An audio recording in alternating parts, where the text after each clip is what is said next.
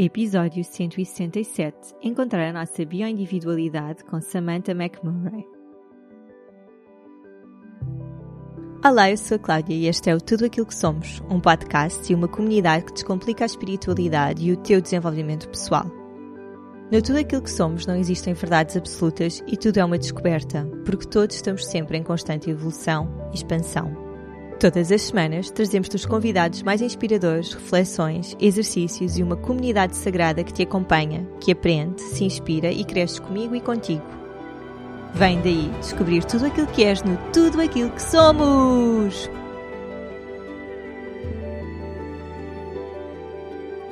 Bem-vindos e bem-vindas a tudo aquilo que somos. Eu sou a Cláudia e neste episódio estou à conversa com a Samantha. A Samantha é portuguesa, ou melhor, é meio portuguesa, meio americana. Cresceu no Estoril, portanto éramos vizinhas e agora vive nos Estados Unidos. E já há muito tempo que eu queria conversar com ela porque gosto muito de espreitar o estilo de vida dela. Ela também é health coach, portanto há aqui muita coisa que eu também sigo por inspiração. E, e, pronto, e foi muito bom finalmente conversar com ela, conhecer um bocadinho melhor da sua história. Nós neste episódio falámos sobre o sonho dela de viver nos Estados Unidos e o que é que ela fez para concretizar esse sonho. Eu acho que isso é um excelente exemplo de quando nós queremos muito uma coisa e acreditamos que essa coisa é possível, fazemos tudo. Eu adoro muito, acho que nós não devemos estar infelizes em busca de um sonho, sem dúvida, tipo, temos de estar presentes no momento presente, mas ter sonhos é das coisas mais bonitas porque dá um foco, dá uma, dá uma alegria enorme à nossa vida, não é? Trabalhar todos os dias para, para concretizar aquela visão. Conversámos também sobre todas as transformações que ela foi passando no seu estilo de vida, na sua alimentação, uh, e esse é assim o grande tema deste episódio e que é como cada um de nós tem de respeitar a sua individualidade no seu estilo de vida e saber que isso é uma uma construção, não é? Que é algo que está sempre a mudar, que eu agora descobri esta forma de me alimentar, mas daqui a um ano pode ser completamente diferente e temos de estar abertos a isso. Eu acho que socialmente é talvez o mais difícil, porque depois as pessoas têm uma certa expectativa de nós vamos comer de uma certa maneira, por exemplo, e pronto, isso obriga-nos a estarmos ainda com mais certezas das escolhas que estamos a fazer. Claro que também falámos sobre maternidade, porque ela é mãe de dois bebés, falámos sobre lidar com as saudades de não viver em Portugal e como a pandemia ainda atrasou mais este a visita dela a Portugal, como é que ela lida com estas saudades e pronto, e vão gostar de a conhecer, ela é super boa onda, foi uma conversa muito descontraída, muito fixe. Antes de passar a minha conversa com ela, quero só dizer-vos que o intensivo de intuição está quase a começar, começa no dia 29 de maio e depois segue para o dia 5 e 6 de junho. Uh, são três manhãs de, de, fim de semana e aqui esta, uh, eu estou sempre a dizer que este é o trabalho mais profundo que, que eu já fiz em relação à intuição e agora que estou a construir uh, o workshop, sei mesmo que ele está feito para vocês saírem daqui com a certeza de que são intuitivas e, e de como é que se vão conseguir conectar à vossa intuição. Vocês sabem que eu sou sempre muito low profile a divulgar as coisas, mas eu acredito profundamente neste trabalho que estou aqui a fazer. E se vocês sentirem que, que querem aprender mais sobre isto, que se querem conectar mais com quem são de verdade, tirar um bocado todas as camadas que estão e chegarem ao centro, à vossa raiz, venham fazer este workshop. Eu depois vou estar o verão todo em pausa e, portanto, não faço ideia quando é que vou voltar a ter workshops ou outro tipo de, de coisas a acontecerem. Dizer-vos também que hum, em breve vou fazer uma pausa aqui no podcast porque sinto que quero trazer algo de novo e ainda não sei bem o quê, então preciso de criar esse espaço em mim para a criatividade entrar. E também dizer-vos que revelámos, porque queremos mesmo fechar as inscrições e, e revelámos as convidadas surpresa do nosso retiro um, que vai acontecer eh, na Nazaré em junho, de 24 a 27 de junho. Uh, o retiro chama-se Super Consciência, mas nós não queremos assustar ninguém com este nome. É mesmo porque as práticas que vos vamos trazer são práticas que vos vão permitir conectar a vossa consciência de uma forma que no dia a dia é difícil, não é? Se estamos na nossa mente é difícil irmos para além da mente, obviamente, não é? Então tudo aquilo que vamos fazer vai ser com este propósito de irmos para além da mente, de compreendermos que somos seres altamente espirituais e intuitivos e, portanto, vamos fazer várias coisas. Um, com a Maria Couto, a mãe guru, vão, ter as aulas de yoga e também meditação. E com a Marta Carvalho vamos fazer um trabalho de arte lindo. Eu conheci a Marta no Corpos Sagrados, um evento que a Corpo de Medicina organizou há uns meses. E fiquei, tipo, foi a minha dinâmica preferida do dia. Aquilo mexeu imenso comigo, adorei e aquilo foi só um evento de uma hora do trabalho que fiz com a Marta e ela aqui no Retiro vai estar uma manhã inteira connosco e vamos trabalhar a arte de uma forma muito profunda porque hum, acho que é um trabalho tão lindo, tão lindo. E, e pronto, e conheço outras pessoas que já fizeram trabalhos mais intensivos com ela e adoraram, e por isso estou muito feliz por ela estar aqui. Para além disso, claro, vamos ter muitas meditações, vamos ter alimentação natural, passeios na natureza, mindfulness. Estamos a preparar assim um welcome pack de luxo mesmo, um, não só de de marcas que são nossas parceiras, mas também coisas que nós estamos a construir para vocês e, e pronto, eu e a Inês estamos aqui a construir, estamos a montar este retiro mesmo com o maior amor porque sabemos que é uma experiência absolutamente sagrada depois de um período em que tivemos todos confinados, não é? Este vai ser o meu primeiro retiro, talvez o primeiro evento em quase um ano e meio e estou Estou a dar tudo, sinceramente. Estou mesmo super feliz e por isso, se quiserem saber mais sobre o retiro, eh, enviem-nos um e-mail para geral.holistica.pt que a Inês dá-vos todos os detalhes.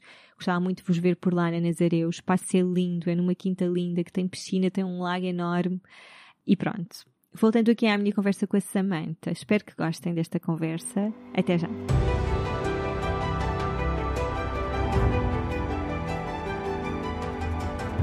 Olá, Samantha, boa noite. Quer dizer, bom dia para ti, não é? Estamos aqui com alguma diferença de horários. Não, boa tarde para ti. Boa tarde, sim. Seja muito bem-vindo ao Tudo Aquilo que Somos. Tu és das pessoas a quem eu já enviei assim um convite informal pelo Instagram há anos e que depois nunca combinámos e agora, agora alguém propôs que, que tu viesses aqui ao podcast e eu pensei, ah, eu já falei com ela há tanto tempo.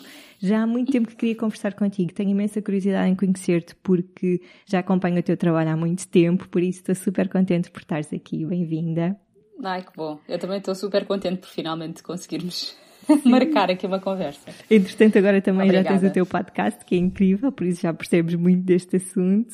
Uh, mas para quem não te conhece, queres começar por te apresentar? Sim, olha, epá, é sempre difícil essa pergunta, não sei Sim. porquê. Uh, então, eu sou a Samantha McMurray. Como é que eu ia dizer? Sou nascida e criada em Cascais, portanto, sou, apesar do meu nome ser zero português, sou portuguesa. Tenho dupla nacionalidade, uh, mas uh, sou, considero-me 100% portuguesa. apesar do meu pai, o meu pai era americano, portanto, por isso é que eu herdei a, nacional, a nacionalidade dele. Uh, mas nunca tive contacto até agora com os Estados Unidos. Portanto, meu pai morreu quando eu tinha dois anos, portanto foi, foi tudo muito rápido e nunca voltei a ter qual, qualquer contacto com este lado. Tirei arquitetura de formação, uh, apesar de não exercer, uh, ainda faz muito parte de mim. A minha forma de pensar é muito arquitetónica, confesso, mas sempre tive um lado muito científico e, portanto, tenho uma história de um ligeiro excesso de peso quando era mais pequenina, portanto, quando tinha aí uns 12 anos engordei bastante e na altura comecei a ficar mais interessada pela nutrição, porque comecei a obrigar-me, entre aspas, a fazer uma espécie de dieta.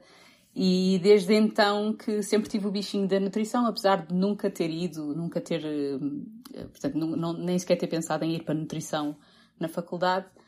Tirei arquitetura como podia ter tirado geologia, porque também andei em geologia, portanto tenho, tenho assim um mix de várias áreas, porque andei em ciências na área 1, depois fui para a arquitetura, que não tem nada a ver com ciências, e hum, depois acabei o curso e deparei-me ali com o desemprego em Portugal, que foi ali em 2012, uhum. e fui para a Suíça à procura de emprego, não consegui arranjar nada que não me obrigasse a aprender alemão, e voltei para, voltei para Portugal e na altura não tinha assim grande coisa para fazer e comecei a ver muitos blogs de comida saudável, todos internacionais. E muito basicamente foi, foi aí que eu criei o meu projeto, Eat Love, weedlove.com, que é um, um site onde eu partilho receitas saudáveis.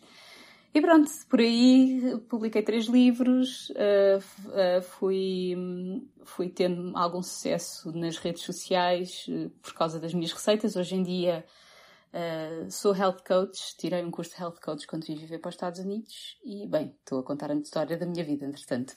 E hoje em dia o que faço sou recipe developer de, de, de receitas saudáveis para, para várias marcas. Trabalho com algumas marcas nacionais e internacionais e faço também fotografia de comida, portanto dou também alguns workshops, fazia muitos presenciais, workshops de food styling, de fotografia de comida. E pronto, tenho dois filhos, vivo nos Estados Unidos e eu acho que é tudo, não sei. A minha, a minha vida é assim meia, um mix, um mix de coisas. Bem, ainda bem que foste tão ao pormenor, porque eu não fazia ideia que, que tinhas estudado arquitetura. O meu marido também era das ciências e estudou arquitetura paisagista, portanto ele também é um meio das artes, meio super geek e, portanto, Exato. percebo perfeitamente. Nós também emigramos em 2013 porque porque a crise toda e a arquitetura em Portugal é muito mal paga e todas essas uhum. coisas, portanto ele recusa-se a trabalhar em Portugal na área dele. Pois, exato. Yeah, eu Igual. percebo. Igual para mim. Um, bem, então, nem sei por onde pegar. Uh, quero, quero muito tentar perceber como é que um, concilias o teu trabalho. Uh, ok, que podes gerir o teu horário, mas com duas crianças tão pequenas, não é? Ainda por cima eles têm uma idade uh, muito próxima e também estou muito curiosa para, para saber se sentiste que o segundo filho uh, duplicou o trabalho ou se é fácil de gerir, como é, que, como é que foi para ti tudo isso, porque também estás longe da família e, uhum. isso não é fácil. Portanto, podemos ir por partes. Como é que é gerir o trabalho com, com os filhos pequenos? Olha, eu, quando engravidei, estávamos em Cleveland. Portanto, isto para, para te dizer que nós emigramos em 2016 uh, eh, para Cleveland, Ohio, que é no norte dos Estados Unidos, para quem não sabe. É ali junto à fronteira com o Canadá, portanto é mesmo norte-norte e hum, engravidei aí uns meses antes de nós sabermos, nós ainda não sabemos, não, não, sabíamos quando eu engravidei que vínhamos para New Orleans, que é o sul dos Estados Unidos, que é exatamente o contrário, que é junto ao Golfo do México, portanto é literalmente o oposto. E quando engravidei do Thomas, do meu primeiro, eh, foi em 2017, tive, tive o Thomas em 2018, uh, eh, posso dizer que vim, vim para cá, uh, tinha, voámos para New Orleans, tinha o Thomas três semanas. Portanto, aquela coisa toda da preparação da, de, do quartinho, de, de, de, de, ver o que é que ia acontecer, não aconteceu. Portanto, no meu caso, eu não tive tempo nenhum, eu nem sequer tive o famoso baby shower que quase toda a gente tem. Não tive, não é que me importasse, mas realmente não tive ninguém, não tive família. Fui a Portugal uma vez grávida, foi aí que me viram grávida, mas foi só durante um mês. Portanto, não tive sempre muito sozinha com o Pedro.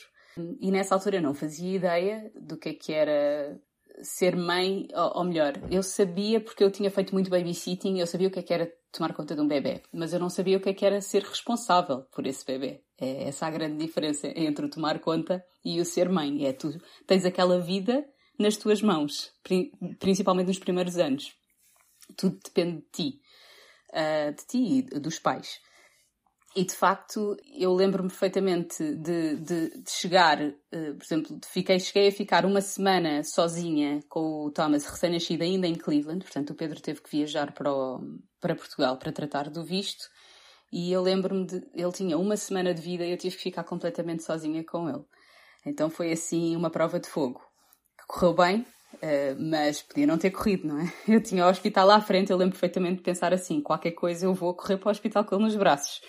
Uh, mas foi assim uma prova de fogo e, e, até, e hoje em dia considero-me assim quase uma super mulher por ter, por ter passado por isso e ter conseguido passar por isso sem ter tido um meltdown. Porque de facto foi, foi difícil. Houve muitas lágrimas, depois aquelas hormonas todas do pós-parto também contribuíram para isso. E estar sozinha numa situação dessas é, é avassalador. E pronto, viajámos então eh, três semanas depois de, de do Thomas nascer, viaja, viajámos para, para, New Orleans, mudámos, portanto isto tudo com a, com a casa toda às costas, obviamente não veio às nossas costas, veio numa carrinha, mas voámos até cá, fomos para um apartamento, ah, ainda tínhamos uma gata, portanto a ajudar às responsabilidades. tão bem da vossa mudança. Interromper. sim, sim, sim, sim. E, e, pronto, os primeiros meses foram, foram tranquilos. Foram, eu sou, eu, eu sou calma, portanto, uh, e, e, como fui criada sozinha pela minha mãe, uh, acho que essa parte fez com que eu aprendesse a fazer tudo sozinha também. Uh, tanto que eu às vezes até sou um bocadinho chata porque não gosto que me ajudem em montes de coisas. Quando sou, sou péssima a delegar. Agora já consigo delegar mais porque sei que isso me ajuda mas, mas há uns tempos atrás era péssima a delegar. E depois, portanto, os primeiros cinco meses foram muito tranquilos até nós fazermos uma viagem para Portugal, fomos passar o Natal a Portugal e eis não que eu vim de lá já com uma nova luzinha dentro de mim. Chamada Charlotte. Foi o Natal abençoado. Foi o Natal abençoado. E zero à espera, atenção, não é? Zero, zero, zero à espera. Eu lembro-me de. Eu tenho uma, uma grande amiga minha tem duas, duas filhas com 12 meses de diferença. E eu lembro-me de lhe dizer: Eu nunca hei de ser essa mãe. Ora, mordi a língua. nunca mais disse nunca, podes ter a certeza. Porque lembro perfeitamente de ter dito aquilo e, e, pensei assim: se calhar é melhor eu não dizer isto mais vezes. E o que é facto é que aconteceu comigo. Portanto, eles têm 14 meses de diferença. Eu fiquei assustada. Comecei a rir quando olhei para o teste. É? Foi um choque. Não fiquei num pranto, não chorei minimamente. Fiquei com vontade de me rir porque achei, achei piada, achei mesmo. Uh, o karma é o karma. É, funciona, funcionar porque eu lembrei-me logo daquela frase que eu tinha dito. E eu pensei, bolas, pronto, olha, isto é alguma coisa, pronto, alguém me quer provar que, que afinal eu consigo fazer isto. e eu lembro-me de, lembro-me de chegar cá, já super cansada, a sentir muito cansada, e tive logo o primeiro mês tive logo, pronto, faltou-me logo o período. E fui, fui, disse ao Pedro, olha, estou uh, com uma falha no período, mas isto se calhar é de ainda estar a amamentar e, e, se calhar estou cansada da viagem, uh, vou, mas de qualquer maneira vou fazer um teste só por descargo de consciência. Fiz um teste e dizia logo yes, tipo pregnant. E eu, ah, pronto. Mostrei ao Pedro e lembro-me que a reação dele foi, foi super calma. Disse logo, olha, quem trata de um, trata de dois. E eu pensei assim, mal, tu imaginas o que aí vem. Porque eu pensei logo, ok, isto não vai ser fácil porque são os dois quase da mesma idade. E eu hoje em dia posso, posso provar, quer dizer, não, não posso provar 100, a 100% porque não tenho, não tenho gêmeos, mas acredito que seja mais difícil ter bebés com um ano, um ano de uhum. diferença do que gêmeos, porque são exigências diferentes, são períodos da vida diferentes, são coisas totalmente, são duas crianças em alturas da vida completamente diferentes, apesar de não parecer. Depois tive a gravidez da Charlie foi muito. Foi, foi mais ou menos. Tive ali um período, às 12 semanas, tive um sangramento. Pensei mesmo que ia perder a bebê. Não fazia ideia se era menino ou menina na altura. Não, não ainda cá, sabes que cá nos Estados Unidos eles não são tão de, de marcar muitas consultas. Em uhum. Portugal eu sinto que com dois meses de gravidez já vais para cinco vezes ao médico. Cá eles só te deixam ir à primeira consulta às oito semanas. A não ser que aconteça alguma coisa, a não ser que tenhas um sangramento, e, e seja algo, pronto, tenhas alguma coisa a, a, a acontecer eh, que, que, que, esteja a correr mal. Mas se estiver tudo bem, se não houver sinal nenhum, só às oito semanas é que vais ao médico. E portanto eu fui às oito semanas e logo às doze tive um sangramento. E o médico disse-me logo, olha, não vale a pena se calhar contar a ninguém porque pode perder o bebê. E pronto, mas foi assim o único episódio que eu tive. Depois passou, uh, obviamente que abrandei imenso no exercício físico e continuei a minha vida normal. Normal a tratar de um bebê de. Na altura tinha seis meses ou sete meses, portanto não era bem uma vida normal. Era uma vida ainda já, já bastante ativa. E não tinhas ajuda uh, nessa altura da Nanny? Nessa, não, nessa altura não tinha ajuda nenhuma. Estava completamente sozinha. O Pedro é médico, portanto ele tem uma vida bastante ocupada não é cirurgião, portanto, graças a Deus não é cirurgião, portanto, não, tem, não faz bancos, não faz no, noites, não, pronto, é oncologista, portanto, só trabalha de dia, mas muitas vezes, não agora, mas na altura ainda não havia Covid, portanto, passava a vida a viajar, então eu, dava, eu estava muito tempo sozinha com o Thomas, eu chegava a estar 4, 5 dias seguidos com ele sozinha. Um, e estamos a falar de uma pessoa grávida, a ter que acordar duas vezes por noite, porque o Thomas nunca foi fácil a dormir, acordava sempre várias vezes por noite. Uh, e a amamentar, eu amamentei-o até aos 10 meses dele, até aos 5 meses de gravidez. Portanto, isto tudo era uma carga energética gigante. Uh, e, e eu só me lembro, eu lembro-me que nessa altura só me lembrava da minha avó que teve 9. E, e, e, realmente pensava nela. Portanto, ela era assim a, a, minha força, digamos assim, a minha força indireta. E pronto, portanto, nessa altura não tinha ajuda. Entretanto, pronto, falámos e decidimos mesmo que, que eu ia precisar de ajuda. Eu tinha uma coisa muito fixa na minha cabeça, eu tinha que ter os meus dois filhos uh, até aos dois anos comigo. Ou seja, até aos dois anos eles não iam para a escola. Não me perguntes porquê. Foi uma coisa que eu meti na cabeça. Primeiro, também a escola aqui é cara, portanto era uma forma também de poupar dinheiro. Por outro lado, eu sentia-me, como eu não tenho um trabalho assim em que tenho que estar num sítio àquela hora, portanto eu giro os meus, os, os meus horários, um, eu senti mesmo que devia agarrar esta oportunidade de poder estar o máximo tempo possível com eles. E só não foi até aos três anos, porque estamos nos Estados Unidos e eles aos dois começam a ficar muito verbais e era, ia ser complicado aos três anos entrarem de repente numa escola para aprender o inglês. Portanto, coloquei-os aos, aos dois anos, precisamente, por, coloquei o Thomas aos dois anos, precisamente por causa da língua. Se não fosse isso, se estivesse em Portugal, provavelmente, e nesta situação, provavelmente seriam postos aos três. Eu fui com dois anos também para, para a escola, portanto, se calhar até foi por isso também, não faço ideia. Mas na minha cabeça eu pensei, tenho esta oportunidade, não vou, não vou agora de repente estar a inventar trabalho para, para pôr os meus filhos na escola mais cedo. Aqui nos Estados Unidos, não sei se sabias, mas eles aos as, as mães têm uh, três meses de licença de maternidade, não pagas normalmente. Portanto, muitas delas nem atiram, nem, nem atiram e, e, quase todas colocam os miúdos aos três meses, que para mim é uma violência é gigantesca. Horrível, não... Como é que tu metes uma criança com três meses, um bebê com três meses que ainda tem que estar agarrado a ti uh, na escola? Mas tenho amigas que o fizeram e, e agora com o Covid agradecem, porque entretanto tenho um caso particular de uma amiga que teve dois filhos e aos quatro meses estavam na escola e agora com o Covid teve uma terceira filha e está há um ano com ela em casa e ela diz que é a melhor coisa do mundo. Eh, e ela diz: Olha, ainda bem que o Covid aconteceu, pelo menos para eu ter a experiência de ter uma, um filho a tempo inteiro. E, portanto, depois, aí no um mês antes da Charlie nascer, decidimos que, que não íamos pôr o Thomas na escola. Ou foi para a escola? Não, não foi para a escola, exato, ele só foi para a escola, foi para a escola em 2020. Portanto, não íamos colocar o Thomas na escola, mas que eu ia precisar de ajuda, porque estar com um toddler a começar a andar e uma bebê recém-nascida ia ser muito complicado para mim, tendo em conta que o Pedro via, viajava muito e tem horários, muitas vezes está o dia todo fora, ia ser complicado. E não tenho família, portanto, isso é também um, uhum. a grande parte, a grande razão pela qual nós contratámos alguém. Tive a sorte das sortes, nós tínhamos uma equipa que ia lá assim de duas em duas semanas fazer uma deep cleaning à casa. E normalmente as pessoas que, que têm esse tipo de trabalho cá são, são, é, é, são pessoas do, do, do, sul da América. Portanto, são mexicanos, honduranhos, há muitos honduranhos aqui. E eu falei com o patrão dessas, desse grupo, dessas miúdas que iam lá à casa, e lembrei-me, se calhar, pode ser que eles conheçam alguém. Falei com elas, disse, ah, vocês conhecem alguém que goste de crianças, que, que faça de mommy helper? Porque no fundo eu não queria bem uma nanny, era mais uma mommy helper. Porque eu, digamos que, por exemplo, eu agora estou aqui a falar contigo, ela está lá embaixo com os miúdos, mas muitas vezes, imagina, eh, eu estou com os miúdos e ela está a ajudar na roupa ou a ajudar uhum. nas, nas, limpezas. Portanto, acaba por me ajudar uh, a, a, tratar da casa e das crianças, o que é ótimo.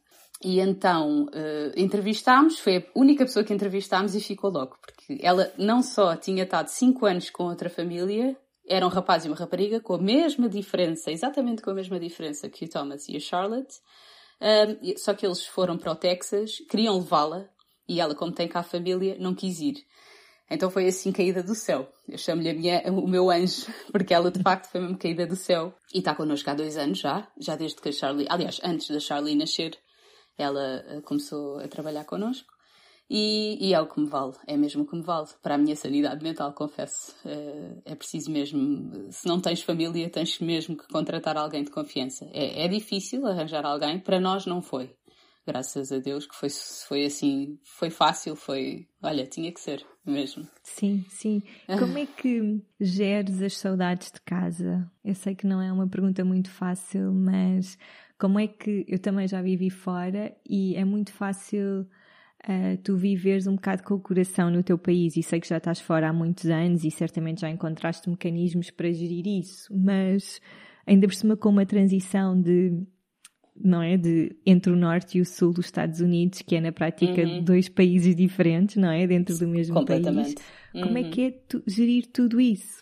Olha, hum, eu não sei se é da minha natureza. Eu sou sagitariana, portanto eu considero uma pessoa super aventureira no sentido. Eu não sou hiper viajada, mas imagina, só o facto de eu ter saído. Eu, eu vivi 26 anos no Estoril, portanto eu sou muito enraizada. Não só naquela casa, que já não é minha, mas que foi minha durante 26 anos, não é?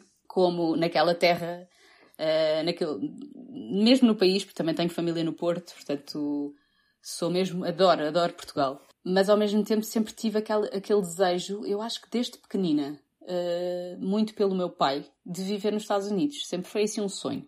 quando eu era miúda, lembro-me, a minha mãe ainda, ainda hoje diz que tu sempre disseste que ias viver nos Estados Unidos. Sempre. Talvez porque o que aconteceu ao meu pai, o meu pai, pronto, já agora partilho, o meu pai uh, morreu num, num, num acidente de carro. Foi uma coisa super trágica. E hum, eu tinha dois anos, estava, na altura estávamos, estávamos a viver no Estoril, onde eu sempre vivi, e a minha mãe, a minha mãe tinha 30 anos. Portanto, uhum. uh, era, foi assim um, uma, enfim, uma coisa de que ninguém está uma à espera. tragédia mesmo. Sim. Foi, foi uma tragédia, exato. Posso dizer que a minha mãe ia no carro, foi a única sobrevivente. Uh, morreu o meu pai e morreu a condutora, que era uma amiga deles. E hum, naquela maldita marginal que matou montes, montes de pessoas também. Uh, e pronto, foi, foi um, foi, foi assim uma via sacra para a minha mãe nesse sentido, porque de repente viu-se sozinha com uma filha nos braços de dois anos que andava a chamar pelo pai pela casa toda. Portanto, foi assim eh, bastante trágico e dramático. Eh, depois os meus tios estavam a trabalhar com o meu pai e tiveram que emigrar, portanto foi assim mesmo muito. Foi horrível. Eh, e eu só, ainda bem que não me lembro, gostava muito de ter conhecido o meu pai, adorava, mas ao mesmo tempo ainda bem que eu não me lembro, porque teria sido, eu acho que teria sido, eu seria uma pessoa completamente diferente. Uhum. Um, isto para dizer que a minha ideia dos Estados Unidos sempre foi muito utópica na altura, porque eu nunca tinha vindo aos Estados Unidos até aos 20 e poucos anos que vim com o Pedro, que ele ofereceu-me pela primeira vez uma viagem a Nova York, foi assim o meu presente de anos, e o meu pai viveu em Nova York 20 anos, portanto foi assim uma, uma, uma foi o melhor presente que, ele me podia ter dado, foi ter vindo, vindo conhecer uh, a cidade onde o meu pai viveu antes de ir para Portugal. E, portanto, eu sempre vibrei com tudo o que era Estados Unidos. Uh, via, via os musicais todos, uh, portanto, sempre vibrei muito. E festeja, só para teres uma noção, festejava o 4 of July, tipo, desde pequenina. e, portanto, eu sempre tive mesmo a certeza que vinha aqui parar, que de alguma uhum. forma e lembro-me que quando, quando vim com o Pedro, um, ou melhor, quando convenci o Pedro a vir para cá, lembro-me dele me dizer, mas tu és louca, eu não consigo ir para os Estados Unidos porque eu tenho preciso de uma licença especial, não sei o quê, não sei o que mais, porque, porque aqui é difícil tu seres, tirares o curso de medicina em Portugal, não consegues exercer aqui, a não ser que faças uns testes, todos XPTO, e eu, mas tu vais fazer esses testes, nós temos que ir, Uau, tu também vais ser mais feliz lá. Sim, Uh, e eu disse, mas eu, eu, mas ele assim, mas eu tenho que tirar seis meses de licença sem vencimento para fazer esses testes eu não interessa, eu ajudo-te. Uh, eu, eu cozinho para ti dia e noite, eu estou ali ao teu lado, eu ajudo-te a estudar e, e, e, foi exatamente o que aconteceu. Eu lembro-me de estar ele, ele trancado a estudar e eu a fazer as refeições, a levar-lhe a comida e a ajudá-lo a estudar, a fazer as perguntas e os flashcards e a fingir que eu era doente para ele me tratar, assim, eh, percebes? Porque eles acho que fazem os testes uh, ao vivo mesmo com, com atores que fazem doentes, porque ele teve que vir cá fazer os testes, portanto foi uma, uma data de dinheiro que gastou, foi um investimento gigantesco, mas eu sabia que nós vinhamos para aqui.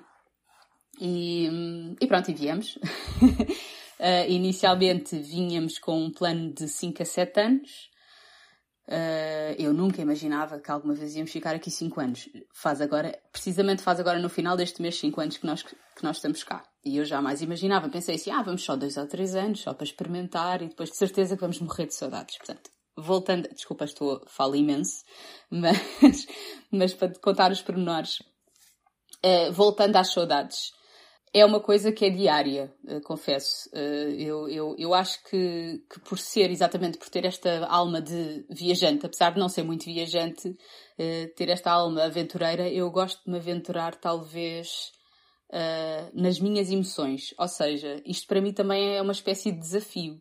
o estar aqui a viver, o, o, ter que passar por estas, por estas dificuldades emocionais, muito mais do que físicas. Físicas temos uma vida ótima aqui, atenção, não me estou a queixar minimamente mas a parte emocional é de facto é muito uh, é muito desafi desafia-nos mesmo, é, é, tanto a mim como ao Pedro. Eu estando aqui há cinco anos posso dizer que já estou mais ou menos habituada a estar longe. Porque, ou seja, eu, eu costumo dizer que eu fui a, sor a sortuda do Covid, porque eu já estava em quarentena há, há mais tempo. Eu já estava sem ver as pessoas há muito mais tempo, porque eu, eu ia a Portugal mesmo antes, antes do Covid, eu ia a Portugal duas vezes por ano, ficava lá um mês, mas depois dos filhos foi mais difícil. Portanto, fui lá, só para, só para teres uma noção, estamos em maio de 2021. A última vez que eu, quando eu, a última vez que eu estive em Portugal foi em dezembro de 2018. Uau. Uh, foi já quase há dois anos e meio que eu não vou a Portugal. Há, há, há dois anos e meio que eu não vejo a minha mãe, que eu não abraço a minha mãe e, e não vejo os meus amigos. Uh, e vou-te dizer uma coisa, não parece nada, e eu acho que também uh, temos a sorte de termos este mundo digital, que nos ajuda muito. Não parece nada que passaram dois anos e meio, mas eu nem sequer posso pensar muito que estou uhum. assim há tanto tempo sem ir lá. Um, mas, mas há dias, olha, sei lá, ainda há dois dias chorei. Portanto, há dias assim. Estou no carro, ouço uma música e choro. Uh, e, mas lido bem. Depois uh, acredito que, pronto, não, não, não, me arma em Maria Madalena. Pronto, choro, uh, sinto saudades, reconheço que é isso. E eu acho que é importante reconheceres exatamente aquilo que tu estás a sentir, não é? E não despejar-te noutra pessoa, ou, ou descontares noutra coisa, ou e hum, sonho imenso. Sonho, eu, eu, eu, eh, muitas coisas que eu, que eu sinto refletem-se muito nos meus sonhos. Sonho imenso com a minha mãe, sonho imenso com as minhas amigas, sonho imenso com a minha família. Uh, e se calhar também é uma forma de estar com eles, não faço ideia. Mas é mais ou menos isso, é uma coisa diária. E eu acho que o facto de ter filhos e de estar a, a construir a minha família aqui também acaba por me compensar. Uh, se eu estivesse sozinha, sem filhos, só com o Pedro, seria muito mais difícil. Uhum. Um, mas com filhos, depois tu acabas por, uh, por te ocupar mentalmente, emocionalmente com eles. É? É, é? um bocado por aí. E ao longo deste tempo ainda não pensaram em voltar para Portugal? Ou estão bem aí apesar das saudades? Olha, um, eu costumo dizer, nós só voltamos uh, para Portugal quando não compensar estar aqui. Uhum. E eu não estou a falar em, em, em, em, dinheiro, estou a falar em realização tanto profissional como, como pessoal. Porque uhum. no lado do Pedro, e isto quando é um quando, quando, quando se é um casal, tem que se pensar em casal, não se pode, não se pode pensar individualmente. Pelo lado do Pedro seria muito complicado voltar, no sentido em que ele não consegue fazer o que faz aqui, não consegue fazer em Portugal. Ou seja, ele é oncologista, mas ele faz muita investigação. E, de facto, para haver possibilidade de fazer investigação, precisa de haver dinheiro no país, coisa que não existe em Portugal. Não, não existe. Eh, não tem nada a ver. Aqui é, o, é, o, é, o, é a meca da, da investigação, principalmente na área dele, oncológica, e ele é muito feliz a fazer o que faz. É mesmo muito feliz. E eu, eu quase que. Eu posso dizer, se eu tivesse em depressão e se odiasse estar aqui, dizia-lhe uhum. e eu tenho a certeza que ele em dois tempos estava a voltar, porque ele, ele é muito família, não é? E, e ele pensa muito em nós e em mim nesse aspecto. Mas eu só de o ver tão feliz faz-me feliz. Uhum. Fico feliz por vê-lo feliz, porque sei que ele feliz também, também pronto, traz boas energias para nós e para o núcleo familiar. E o que é facto é que as coisas que eu faço, não estou a dizer que não podia ter muito mais sei lá, contratos com marcas ou, ou, ou, trabalho em termos de social media com marcas diretamente em Portugal. Sim, é verdade. Eu, eu saí, eu, eu quando saí de Portugal estava numa rampa de lançamento gigante. Tinha lançado três livros, ia escrever mais um livro que entretanto ficou estagnado, não escrevi. Uh, estava a dar muitos workshops, estava a fazer muitas, muitas parcerias, portanto estava mesmo a crescer. Mas depois, quando vim para cá, uh, pensei que. Como é que eu ia dizer? Uh, pensei que era mesmo por um melhor motivo. E eu acho que sim, não me arrependo minimamente. Faço, continuo a trabalhar digitalmente como sempre, como sempre trabalhei. Tenho pena de não ter mais, se calhar, mais, mais oportunidades, mas, uhum. mas sei que elas virão, principalmente porque agora também tive estes dois anos com, pronto, com os miúdos, não é? Que os primeiros anos de maternidade também tiram-te mais tempo. Tiram-te, ou dão-te mais tempo. Não te tiram tanto mais tempo. E portanto acho que, que é que foi, foi, foi, foi uma boa coisa termos vindo. Uh, não, não, me, não me arrependo minimamente. Sim, eu acho que viver fora dá-nos um crescimento tão grande, não é? Tu transformas-te completamente. Por acaso estava-te a ouvir falar e nós nos Emirados estávamos muito em contacto com filipinos e o chefe do David era filipino e tinha assim um salário tipo o dobro do dele, não, não era nunca uma questão de dinheiro e ele tinha os filhos nas Filipinas, que é uma coisa super comum lá, tipo estás nos Emirados a trabalhar e ah. deixas os filhos lá e ele ficava tipo dois ou três anos sem ver os filhos, dois ou três, um ano sem ver a namorada que vivia. Ele depois mudou-se para o Qatar e a namorada vivia em Abu Dhabi, é tipo um voo de 45 minutos. Um, A namorada foi lá visitá-lo porque nós oferecemos o bilhete, sabes? É tipo, não é uma questão de dinheiro ali, minimamente, não. mas eles não têm essa necessidade. É tipo, têm as coisas muito organizadas e para nós é tão difícil de pensar, não é? Tipo, deixar os meus filhos num país e ir viver para outro e ficar anos sem os ver. E é mesmo uma. Não sei se é cultural, não sei se é por ser esse o espírito do imigrante, ser mesmo de sacrifício. Pá, nós estamos. Ele fazia um salário gigante, sabes? Tipo, uhum. fazia muito dinheiro. Ele tinha dinheiro para ir a casa todos os meses, várias vezes. E, e não vais, e, e estás aí nesse esforço. Para mim era uma coisa que me fazia muito, muita confusão, mas também é mesmo isso, acho que é super cultural e acho que depois também, claro que o caso deles é, é um extremo, não é? E tu não, não, vens a Portugal há tanto tempo também por causa do Covid e ter filhos e tudo isso. Uhum. Mas pronto, um, as saudades ficam sempre, não é? Vais gerindo e tens uns dias melhores e outros piores e, e, e, é mesmo assim. Uma, uma das coisas que eu gosto no teu trabalho, e agora estou a dar aqui um salto, no teu, não sei se é o teu trabalho, não sei se consideras o Instagram um trabalho, acho que é assim um espaço onde te divertes e vais partilhando Mix. umas coisas. Sim. Sim. Um, é que não és nada extremista e tanto mostras uma gordice que estejas a comer, como, uh, como quebras o teu jejum depois de 18 horas a fazer jejum. E eu adoro isso, adoro que, uhum. que haja um banho de realidade nas nossas vidas, porque muitas vezes quem nos segue cria umas expectativas muito grandes de uh, vou pôr aqui a Samantha neste, nesta caixa e ela só come isto e tem este estilo de vida e eu adoro isso, adoro essa. Uhum. Um, essa montra de, de como é que é a tua vida. Sim. Uh, o que é que tu consideras que é importante ao termos um estilo de vida saudável? Claro que aqui é muito aquilo que, que serve para ti, mas sem este extremismo, sem uh, compreender sempre o que é que faz sentido para ti, não é? Às vezes, eu, eu, eu, pelo aquilo que vou vendo, as pessoas fazem muitas perguntas em relação ao jejum e em relação ao colagênio e a montes de cenas que tu partilhas e há sempre esta coisa uhum. de percebam primeiro para vocês o que é que faz sentido. Como é que foste, foste construindo esse equilíbrio? Ui, essa pergunta é é difícil, uh, porque eu experimentei tudo. Eu, eu costumo dizer que eu costumo dizer que, que adoro, adoro experimentar coisas. Eu sou tipo a cientista do meu próprio corpo. E, foi difícil chegar até aqui. Eu posso dizer que só depois de ser mãe e só agora, este ano, é que eu estou a conseguir encontrar o meu equilíbrio. E já vão oito anos de blog, oito anos de dedicação a uma vida saudável, porque como eu sempre disse, eu adoro comer e adoro gordices, um, e, e, eu acho que também a maturidade leva-te a querer a olhar para as coisas de outra forma.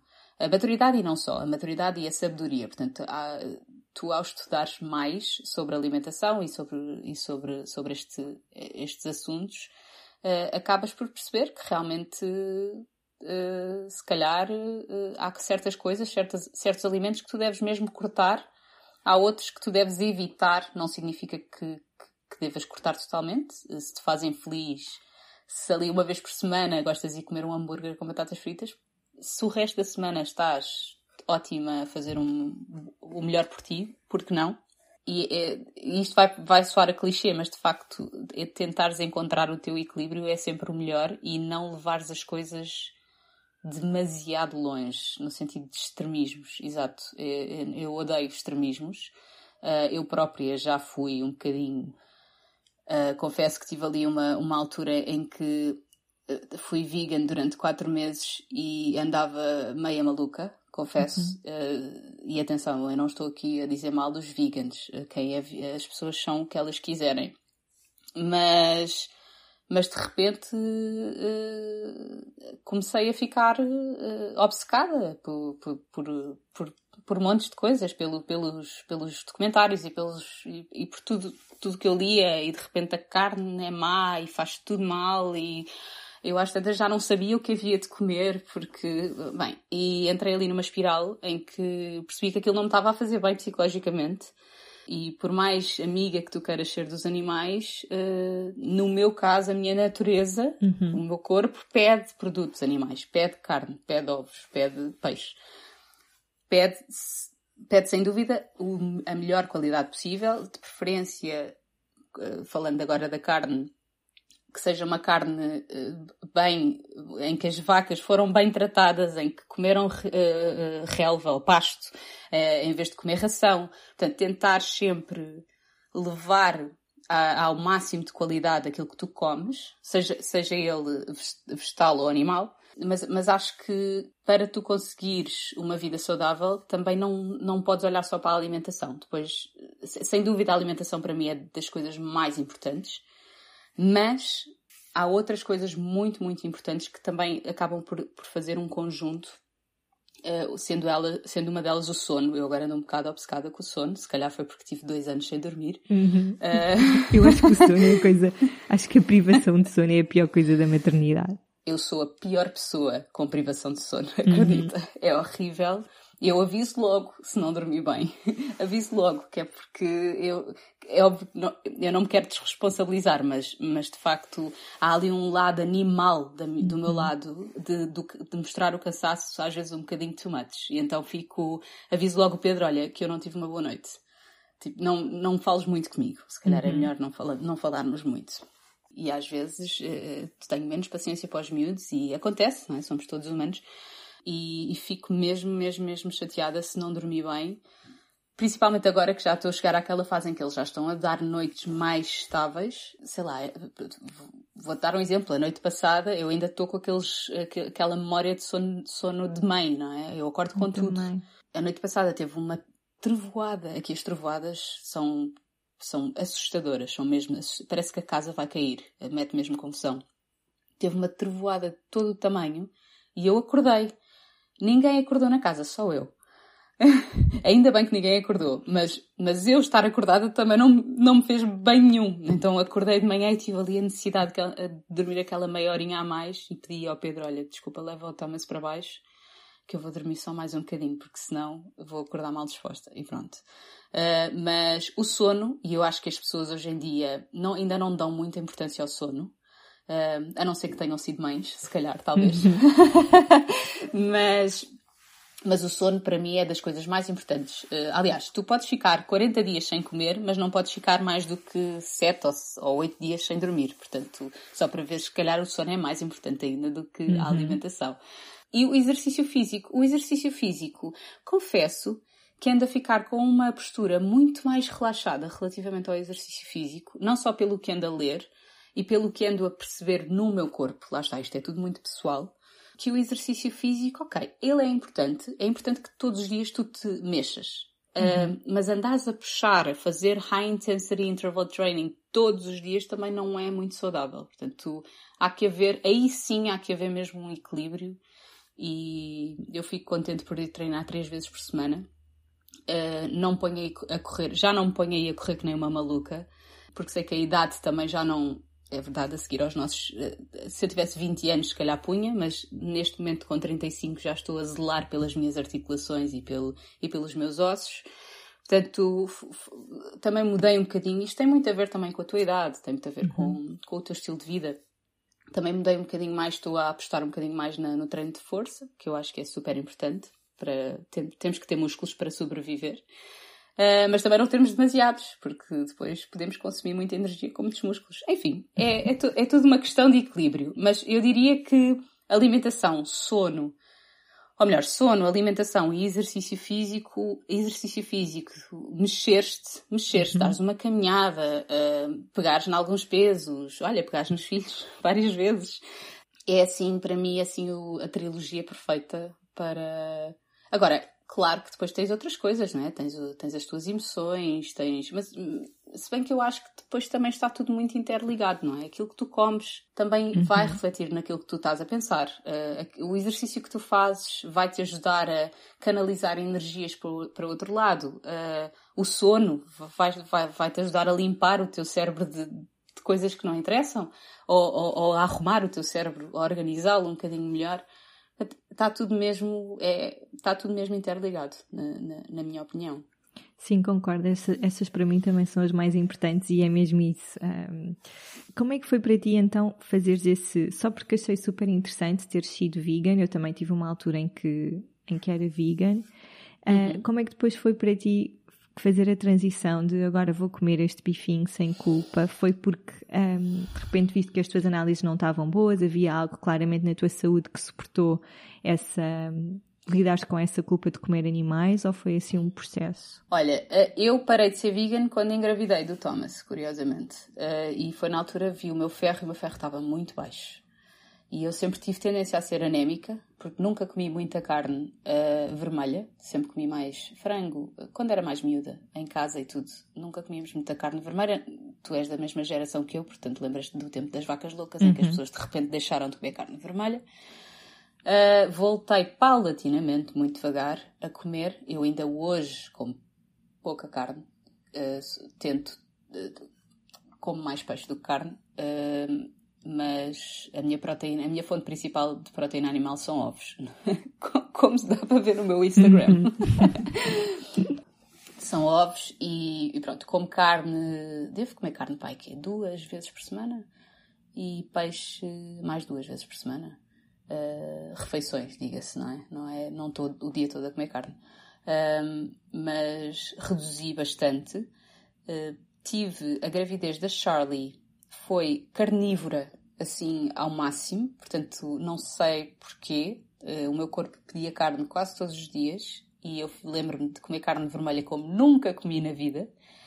Uh, mesmo a própria fase da, da amamentação também foi. Talvez porque ela, ela nasceu com um peso muito baixinho e, e inexplicavelmente, porque o Thomas nasceu com 3, 3 kg e 400, ela nasceu com 2 kg e 90 gramas. Ela nasceu com, com peso de, de, de, prematuro. de, prematuro e não era. Tinha 39 semanas, como tinha o Thomas. Uh, mas o médico disse que a placenta era pequenina, portanto ela, ela toda era petite, como ainda é. Mas tem um apetite voraz e tem imensa energia, não me preocupo minimamente, é super saudável. Mas talvez porque uh, ela era pequenina o meu corpo andava a pedir mais carne, não sei, não percebo porquê. Mas eu ouço muito, eu tento mesmo ouvir muito o meu corpo e sei exatamente essa correlação de tu precisares mais disto ou mais daquilo. Talvez porque estou muito treinada uh, e, uhum. e, estas experiências todas dos vários tipos de alimentação fizeram com que eu saiba exatamente aquilo que eu. Sei lá, olha, vou dar um exemplo. Ontem no final do dia estava com a barriga super inchada. E pensei assim, voltei, o que é que eu andei a comer? O que é que eu comi para estar assim? E tinha bebido um, um batido de, de, proteína whey, que eu raramente bebo. Mas como tinha ali, pensei, olha, estou com um bocado de fome, vou beber um batido. E eu já sei que o whey não funciona muito bem comigo. Porque eu nem sequer estou habituada a comer laticínios, a não ser queijo, não bebo leite. O queijo que eu, que eu, que eu como normalmente é super curado, portanto é, ou, ou então como manteiga, portanto é, é muito rica em, em, gordura, portanto a lactose é mais, muito mais baixa. Bem, claro, estava já com a barriga gigantesca e depois percebi logo, portanto eu tento fazer este jogo uh, e até em, agora que estou a seguir algumas pessoas como health coach em consulta tento exatamente ensinar esse processo de avaliação. Não ficar super obcecado com o que comes, porque isso às tantas também, mas perceberes aquilo que. saberes exatamente aquilo que comes durante uma semana e perceberes quais são os efeitos no teu corpo. Uhum. Uh, se dormes melhor, se estás mais inchada, se estás a reter mais líquidos, se não estás a reter mais líquidos. Depois, depois o ciclo menstrual em nós mulheres também influencia muito. Mas uh, acho que foi gradual, foi gradual, mas também foi porque eh, o consumo de carne foi gradual, mas também foi porque vi o meu ferro baixo e pensei, pronto, agora estás grávida, não há, não há cá brincadeiras. Uh, e eu sei que há muitas mães que vão ouvir isto e vão dizer, mas eu sou vegan e o meu filho nasceu saudável e tudo mais. Assim, na minha opinião, uh, é, é, muito pessoal e eu, assim que vi o meu ferro baixo, pensei, não há aqui hipótese, vou ter mesmo de começar a comer carne. E voltei a comer carne e o meu corpo aceitou bem. E pronto, não me senti, não me senti, mete um bocadinho de confusão no início, foi mesmo muito devagarinho.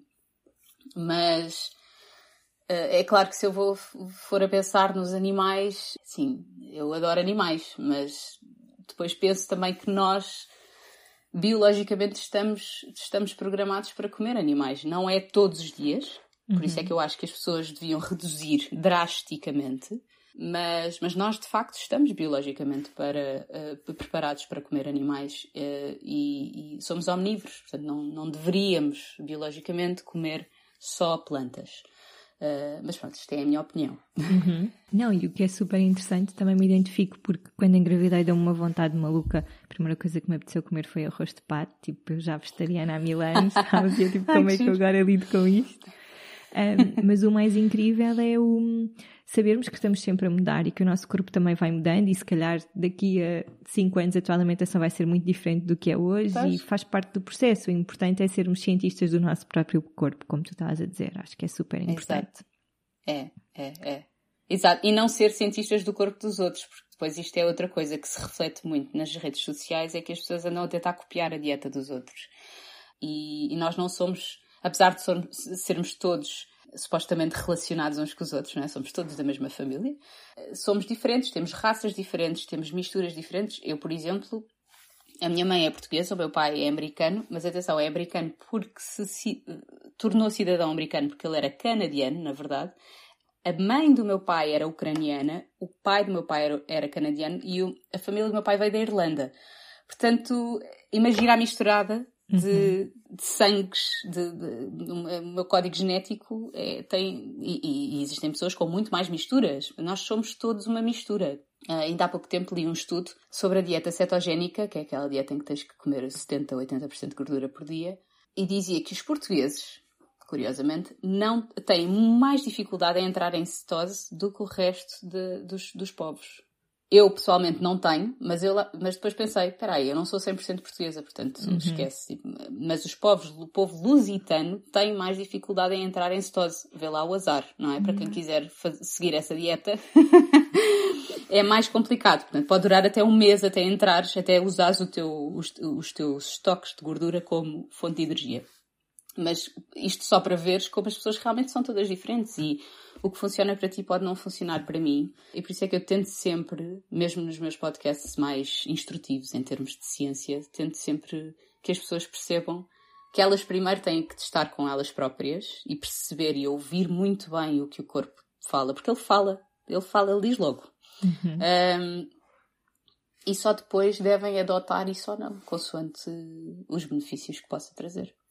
Sim, não cederem à pressão de à pressão social, não é? Que eu senti-me super culpada e agora que, que, sabes, e é ridículo, tipo, como lá o raio do, do rosto de pato. Mas pronto, foi um crescimento, foi um crescimento tu, pessoal muito grande.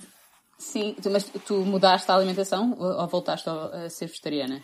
Não, só que eu agora já não me considero vegetariana, mas imagina, a minha uhum. alimentação é tipo 98% vegetariana. Eu estou a viver na Madeira Sim. e já comi lapas desde que cá estou. E é tipo, Ai, bom, como sim. super em paz. Uh, claro! Sim, tipo, é engraçado. Há uns anos isso para mim seria absolutamente impensável e é bom também gerir um, como o ego está tão identificado com este tipo de alimentação e de repente vai contra o corpo e é o corpo que que tem a decisão final, não é? E, e, é super interessante ver. Tu, como é que se chama o teu podcast? Não disseste isso na apresentação para quem Ai, queira desculpa. ouvir? Eu adoro é, o nome, chama... acho super graça. Chama-se 30 Minutos para mim. E eu confesso, eu fiquei seis meses para lançar o podcast porque não sabia qual era o nome que eu ia dar. É sério? Uh, sim, não sabia. Então pensei, não, isto tem que ser um nome, de repente não posso mudar o nome a meio. Uh, é, cl é claro que podia, mas, mas na minha cabeça tinha que ser uma coisa muito específica.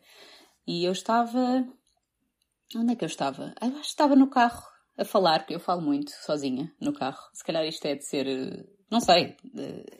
É de estar com poucas pessoas e falar poucas vezes português. Uh, falo muito sozinha e às vezes até a treinar um bocado para o meu próprio podcast, vou uhum. falando de assuntos e tendo brainstormings comigo mesma. Como a maior parte dos meus episódios é em monólogo, faz falta às vezes desenferrujar uhum. um bocadinho a língua. E do nada, já nem sei porquê, surgiram 30 minutos para mim e eu, ah, isto, que giro. É, é, que realmente eu preciso sempre de 30 minutos para mim por dia, no mínimo. Atenção, mínimo dos mínimos. E, e, fez, fez clique. E fui logo gravar. Lembro perfeitamente que ainda, imagina, a primeira vez que tentei gravar saiu tão mal. Ainda não tinha, ainda não tinha o título. Estava só a tentar a fazer assim uma espécie uhum. de brainstorming no microfone. E eu vi aquilo, fiquei logo cheio de vergonha. E eu assim, que horror, meu Deus, como é que... Não, não, não, não. Vá, calma, calma. Vamos esperar mais um bocado. E pronto, depois, passado para aí seis meses, voltei outra vez a tentar, eh, já depois de criar o título, e percebi que realmente fazia sentido fazer episódios com 30 minutos, porque as pessoas também não gostam de estar muito agarradas. Eu adoro, eu sou vici... mas eu sou viciada em podcasts, portanto, eu não me importo que tenha uma hora e meia, uhum. é ótimo. Mas, mas de facto, 30 minutos é normalmente o que as pessoas demoram a fazer qualquer coisa, não é? Ou, ou vão, vão, correr durante 30 minutos, vão, vão buscar o filho e demoram 30 minutos, 15, 15, uh, whatever. E então achei piada o nome e, e bateu certo. Tirando as entrevistas, que entretanto não são 30 minutos, mas, mas os meus monólogos são de 30 minutos. Pelo menos eu tento que sejam. Também tento que os meus não tenham mais do que 30 minutos e acho não mesmo giro. Um, uhum. antes, de irmos, antes de irmos embora, gostava uhum. muito de saber algo em que tu estejas a trabalhar em ti neste momento, um sonho que tenhas realizado e um sonho que esteja por realizar talvez no meu método diário, eu estou sempre à procura de métodos diários de organização para conseguir ser mais rentável ao final do dia, no sentido em que eu quero fazer sempre tantas coisas que, uhum. que, que eu perco muito facilmente, porque, precisamente porque gosto de muita coisa, de repente sou daquela, eu sou aquela pessoa que tem tipo 30, tipo, 30 uhum. páginas abertas no, na, no computador. Um, e talvez, talvez concentrar um bocadinho mais no foco e, e, não desfocar tão facilmente. Uh, Queres partilhar algumas dicas do teu método? Porque eu também adoro fazer coisas e sou super fascinada. E acho que os filhos dão-nos isso, tipo, obrigam-nos um bocado a ser mais produtivas, porque tens aquele tempo para fazer aquela coisa, tens de fazer e pronto. Esse é o meu método.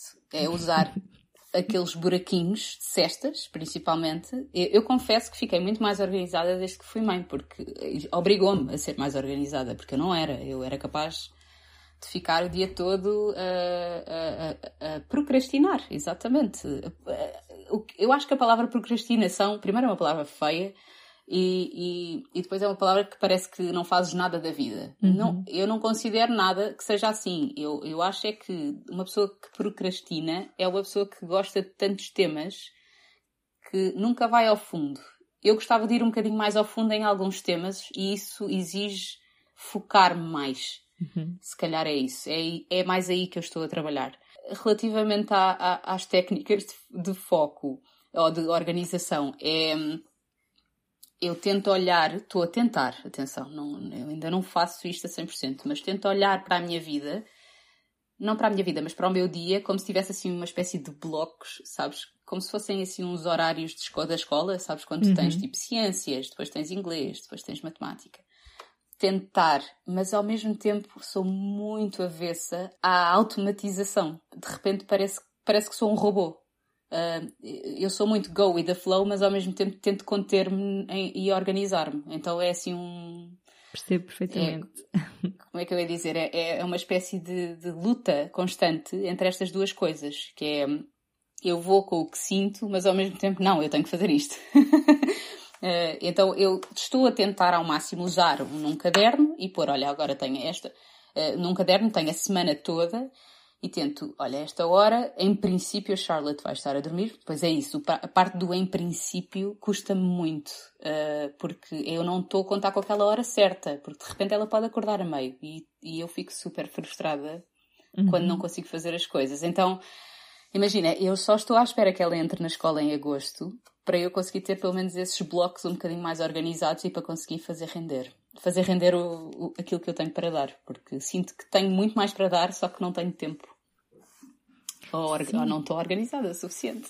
Sim, há uma fase da vida que é mesmo muito intensa, não é? Mesmo eu profissionalmente estou aqui com umas ideias e estou a pensar, hum, mas tenho um, um bebê dois anos, tipo, sabes? Será que depois vou ter estaleca para gerir tudo é isso? isso? É, porque depois o problema é que eu começo logo. Eu sou muito boa a prever. Ou seja, no sentido em que eu começo logo a pensar assim: espera aí, eu, eu não vou ter tempo durante o dia, se eu me comprometer com alguma coisa, eu vou ter que ter tempo para trabalhar, se calhar durante a noite. Mas eu não quero, não quero comprometer o meu sono, o meu uhum. descanso, porque é tão sagrado para mim. Uh, porque é isso que me faz trabalhar durante o dia. Então, de repente, não, não. Para já, se calhar vamos só ficar por aqui. Sinto que neste momento estou um bocadinho a adiar alguns projetos, algumas coisas, algumas realizações que quero fazer, mas ao mesmo tempo eh, acho que também é um sinal de que também não é, não é agora. Eh, é o meu, o meu, a minha própria consciência está, ou inconsciência está está-me a dizer que calma, espera um bocadinho, se calhar não é a altura. Eu não sou muito intuitiva, sei que tu, tu dás. Acho que és mais do que pensas. É, se calhar sou mais do que penso, mas, eh, mas eu tento uh, ouvir estes sinais de, de mim mesma uh, e, e, tento não levar as coisas muito. Ai, não é, é, nada é impossível, eu vou ter que fazer. Mas se depois for comprometer outras, outros campos da minha vida, também não fica tudo desequilibrado nesse sentido. Sim, nós temos o privilégio de poder acompanhar os nossos filhos, sabes? As licenças de maternidade são deprimentes em Portugal ainda são piores, não é? E pois. Ainda bem que, olha, os grandes projetos profissionais podem ficar para mais tarde, porque isto é um tempo Sim. super sagrado e, e bonito. Agora, os teus sonhos. Olha, realizar um. Olha, eu não sabia que, meu, que um dos meus sonhos era ser mãe. E eu adoro. Eu, eu cheguei, cheguei a dizer, em certa altura da minha vida, que não ia ser mãe, que não ia ter filhos. Uh, e toda a gente dizia, ai, mas tu tens mesmo perfil de quem vai ser mãe. E olha, pelos vistos tenho, porque adoro. Acho que foi um dos sonhos que eu não sabia que tinha e, e, e adoro. Um, e o ter vindo para aqui, ter tido a coragem de ter vindo para aqui, foi um grande sonho e realizado. Por realizar, olha, não sei, sabes que eu acho que estou a viver o, o meu sonho neste momento. Não, não tenho assim nada assim por aí além. Estou mesmo, ainda no outro dia falei com o Pedro e ele disse-me exatamente o mesmo, de que não ambiciona assim nada mais, tipo, já está a viver. E isto é uma coisa que eu digo várias vezes, eh, e muito provavelmente pelo que aconteceu com o meu pai, que foi uma tragédia que marcou a minha vida, apesar de, de, de eu acho que não, não fiquei assim tão, tão alterada, no sentido de considero-me uma pessoa normal, mas ensinou muito a viver o presente, sabes? Eh, esta coisa de repente de, de ver a minha mãe a sofrer uhum. porque de repente lhe foi tirado o amor da vida dela. Eu, infelizmente, às vezes vem-me assim uns pensamentos maus à cabeça, porque é normal, porque eu uhum. cresci assim, mas ao mesmo tempo faz-me valorizar muito o que eu tenho agora e, e, e faz-me também não pensar assim num futuro muito longínquo. Gosto muito de viver o presente e de estar bem com o presente e de. E de Estou sempre a fazer assim uns check-ins, no sentido de está tudo bem. Um, e agradeço todos os dias. Não há dia em que não agradeça. Digo I love you aos meus filhos 50 vezes e ao meu marido também. É, é mesmo. Sinto mesmo que estou feliz e é. E é, é o presente que nós temos que viver. E é, é outro clichê, mas é verdade. Uhum. Portanto, na verdade não sinto assim nenhum sonho de repente assim por realizar. Talvez continuar, olha, continuar com esta plenitude uh, de pensamento, pelo menos. É, é ser feliz todos os dias. É, é, o que eu, é o que eu sonho, talvez. Sim, isso é incrível. Acho que acabamos aqui mesmo numa energia super boa, não é? De plenitude e é possível não é? Sentir isso tão jovens, nós, não sei, uh, acho que só quando somos mais velhos é que sentimos isso, não é? Que a vida está como devia estar, que não há mais nada para correr atrás e é tão bom, uh, se calhar, anteciparmos isso na nossa geração, não é? De, num mundo em que é. está sempre a puxar-nos para sermos mais, para fazermos mais, de saberes, olha, se calhar até posso ter alguns sonhos profissionais, mas estou bem assim, agora, neste momento. Sim. Não é? Olha, para te dar um exemplo, agora para, para rematar, a Carolina Herrera, que é aquela uh, uh, estilista, começou o império dela aos 40. Começou a trabalhar aos 40 para construir o império dela. E eu penso sempre nela. Não é que eu queira ter um império, atenção, mas eu penso sempre nela no sentido de que ela foi mãe, teve uma família, criou os filhos e depois, aos 40, concentrou-se naquilo que ela realmente queria. Ela Uh, aprendeu a costurar desde muito pequena, aprendeu com a mãe e com a família. E depois, aos 40, nós Não. pensamos assim, meu Deus, aos 40 já está acabadíssima. Não está nada. Aliás, eu própria costumo dizer, eu estou morta por chegar aos 40, porque uh, não me importa nada, sabes? Uhum. Não tenho medo nenhum de envelhecer. Eu quero envelhecer bem. E, e, e, e nessa altura, se calhar, começa o, meu, o projeto de vida, de vida profissional. Por exemplo, uhum. uh, não é que eu queira assim ser hiper. percebes? Ter sim, um, sim, sim. um império, não quero, mas, mas sinto que ainda tenho tempo. Sinto que ainda tenho tempo. Cá estaríamos para te ver envelhecer e construir o teu império. Adorei conhecer-te e conversar melhor contigo. Foi, um, ehm, valeu a pena uh, esperar este tempo todo, porque. Ai, olha, ainda bem. Eu já não sei quando é que foi que falámos, mas há anos. que esperámos até Foi agora. há dois anos. Então, esquece, não tinhas tido esta conversa, não tínhamos tido Não. esta conversa. E agora acho que estamos, se calhar, numa fase muito mais parecida e temos muito mais coisas em comum do que há uns anos. Quer dizer, há uns anos também. Uhum. Sim. Tínhamos a alimentação e o health coaching e todas Sim. essas coisas. Mas adorei. Sim. Ah, obrigada, Obrigada, eu também, comigo. também gostei. E, e pronto, e vivemos em breve por aí. Obrigada. Obrigada.